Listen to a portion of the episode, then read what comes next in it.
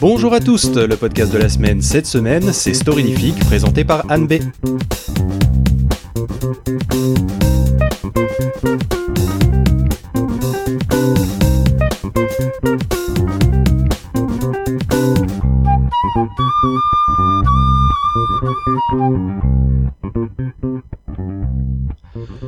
Bonjour Anne B.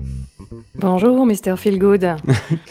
Alors, est-ce que tu pourrais nous faire un petit peu le pitch de ce qu'est Storylifique? Alors, storylifique, eh bien, c'est une profusion d'histoires, d'où le lifique de prolifique, story bah, pour histoire. Étonnamment. c'est pas plus compliqué que ça. Et ouais. et donc, en fait, c'est parti de, oh, de plein d'idées qui se sont mélangées dans ma tête après un, un gros revirement professionnel et euh, une envie qui m'est revenue de, de faire des interviews. Et donc, euh, pourquoi ces histoires? Ben voilà, c'est les histoires de, de vie des personnes, de personnes que je trouvais inspirantes, parce que c'est important de se mettre les bonnes histoires dans la tête, parce que ce qu'on entend tous les jours à la radio ou à la télé, c'est pas vraiment ce qu'il y a de plus enthousiasmant. Or, plus on entend des trucs déprimants, moins on a de ressorts dans, nos vies, dans, tous les sens du terme.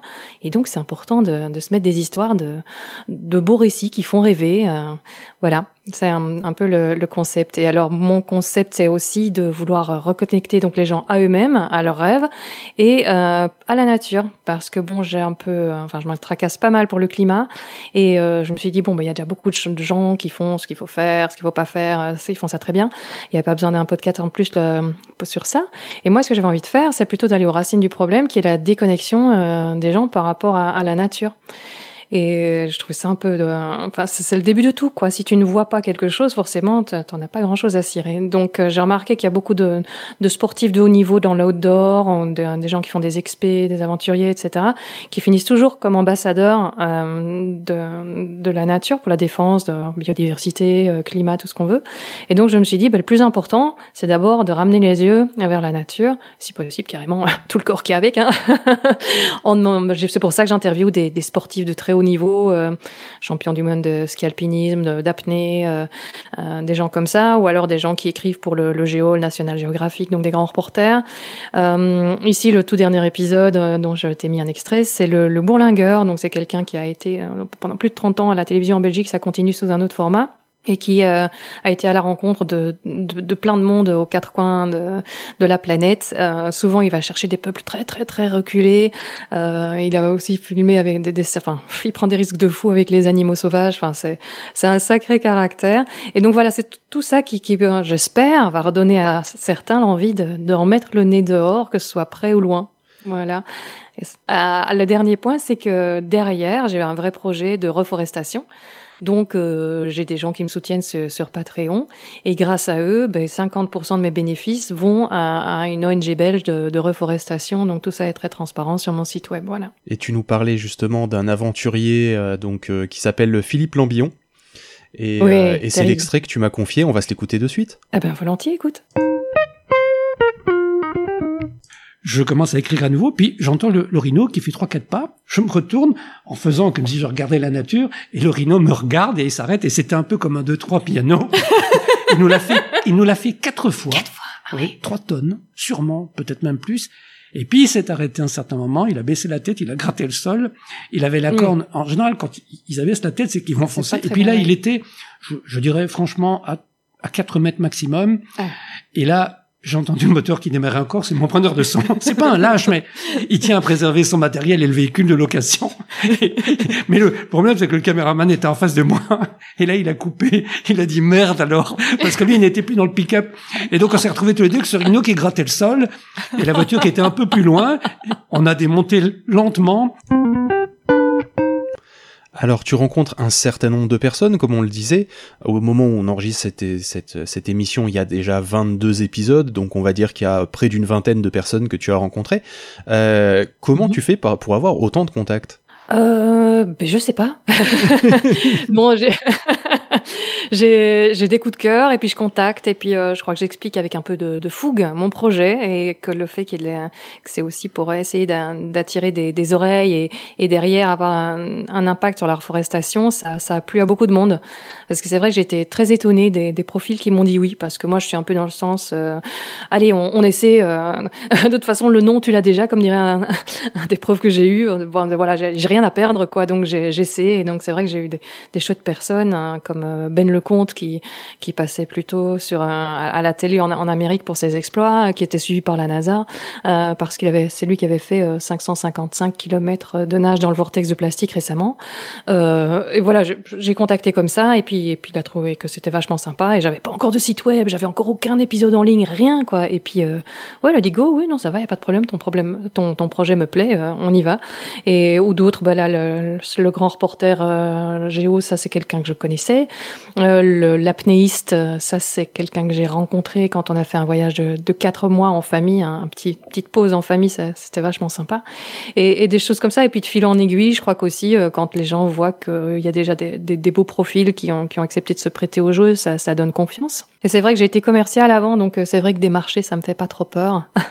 Oui, ça joue Donc euh, j'ose peut-être, ouais.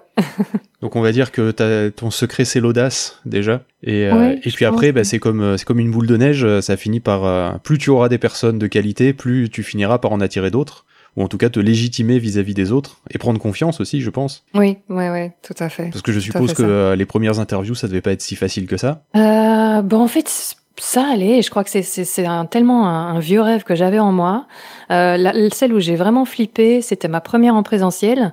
C'est quelqu'un que j'avais. J'ai lu un demi-article de lui, j'ai foncé, j'ai vu qu'il était sur LinkedIn, j'ai contacté, j'ai expliqué mon projet, etc. Euh, c'était euh, François Sarano. Et puis après, quand il m'a dit oui, j'ai commencé à préparer l'épisode. Puis je me dis oh merde, il est chevalier de la Légion d'honneur. Euh, je, voyais tous ces trucs sur YouTube, c'était TF1, c'était des trucs comme ça. J'ai dit oh putain donc quand je me suis lancée, là j'ai vraiment eu peur. et euh, voilà, mais ça a été ma première interview en présentiel. Et là effectivement, j'ai bien balisé. Là, là j'ai eu peur. Sinon non, ça va, ça se passe bien. Euh, J'adore ça en fait. Et, et j'ai une curiosité saine, je pense. J'ai pas, j'ai pas envie de savoir des, secrets d'État, mais je m'intéresse vraiment aux gens. Et donc euh, je crois que je suis prise moi-même dans, le feu de l'action. Et, et, du coup, ouais non, ça se passe bien.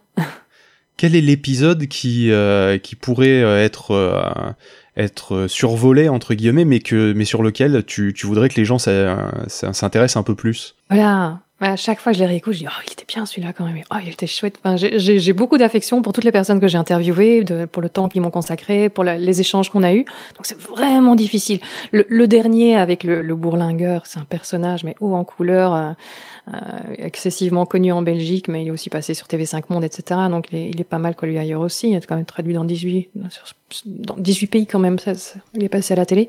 Donc et lui, il est, il est savoureux. Enfin, on, rigole tout le temps. Je, je, j'étais plié de rire euh, à l'interview en montant derrière. Enfin, je crois que j'ai ri à chaque fois. D'ailleurs, ça s'entend. C'est un épisode on n'arrête pas de m'entendre rigoler. Désolé.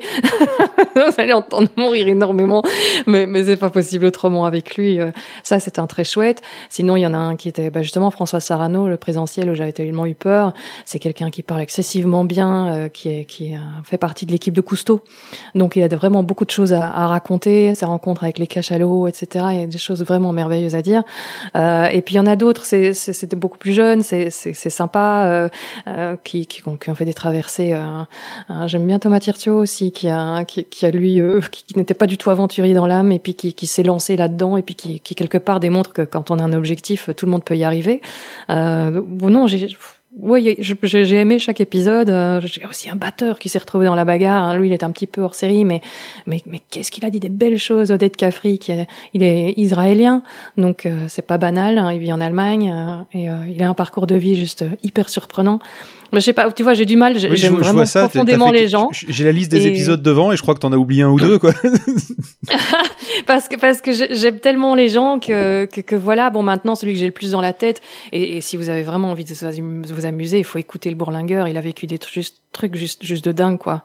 Ça, c'est, ouais, cet épisode est particulièrement fou. Euh... Mais cet homme est particulièrement fou aussi, euh, ça joue. Il est génial, il est génial. Moi, j'adore les fous. euh, Est-ce que tu connais PodCloud en parlant de trucs fous? Oui, mes transitions sont pas toujours terrible. Non, c'est quoi? Non, bien sûr que je connais votre Claude, c'est mon hébergeur, je l'adore. Euh, j'ai même dit merci à euh, ton ami euh, Pof hein, quand j'ai reçu ma première facture en disant bah, écoute, merci du service que j'ai reçu jusqu'à présent. Ça doit être un peu rare, rare de les gens qui quand on envoie une facture. Oui, il m'a envoyé un message pour me dire c'est la première fois que quelqu'un me remercie pour une facture, donc je l'ai vu passer. Voilà, je me dis au moins tu te souviendras de moi. c'est le cas, ça a marché. Yes, tu vois, j'ai bien fait. Euh, non, mais c'est vrai que je, suis content, super contente du service, quoi. Quand j'ai vu les, les, on va pas citer de nom, mais les gros euh, à qui tu, tu me posais des questions, euh, les réponses, ouais, trois jours plus tard, bien gentil, avec, bah, t'as tous les écrans un peu fancy où tu, tu peux contacter avec le truc qui s'allume à droite, hein, comme quoi tu peux poser tes questions en direct. Ouais, ben c'est ça, on les a pas tout de suite. Et, et lui, euh, c'est vrai que j'étais en train de, de, de m'exciter pour lancer mon premier truc, commencer à à, traficoter mon bazar sur PodCloud, ben, il répondait dans le quart de tour et c'était un dimanche, quoi. Je me dis, oh là là. mais cet homme est fou, il s'arrête jamais.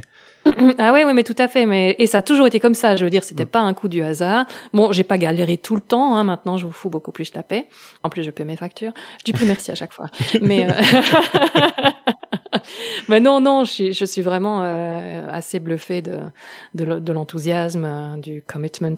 Euh, voilà, de la manière où vous impliquez là-dedans, c'est, c'est super chouette. Donc, je vous ai déjà souvent recommandé, d'ailleurs. Ça peut se voir, il y a des traces sur LinkedIn de ce genre de recommandations non falsifiées, sincères et tout. c'est avec plaisir.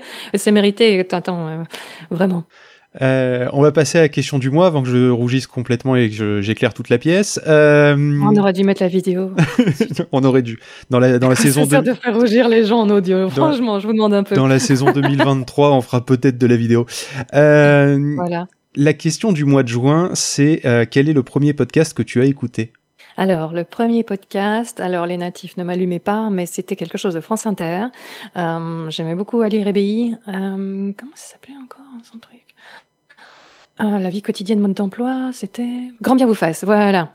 Et j'écoutais ça en courant, en fait, euh, c'était la durée idéale, c'était 55 euh, minutes, je crois, quelque chose comme ça. C'était le temps, voilà, de, de, de, mon jogging, et puis euh, voilà, c'était feel good. c'est pas toi qui va dire que c'est feel good, c'est une mauvaise idée, serait mal placé. et, et, puis voilà, donc j'ai beaucoup écouté ça, et puis ça m'a fait. Ce qui est bien, c'est que voilà, c'est ces grands grands formats bien connus font connaître le format podcast, donc ils font de la pub pour nous les créatifs. Donc ça, c'est pas mal du tout. Parce qu'évidemment, de fil en aiguille, il n'a pas fallu longtemps pour que je découvre les podcasts natifs. Et puis là, j'ai complètement adoré aussi, ouais.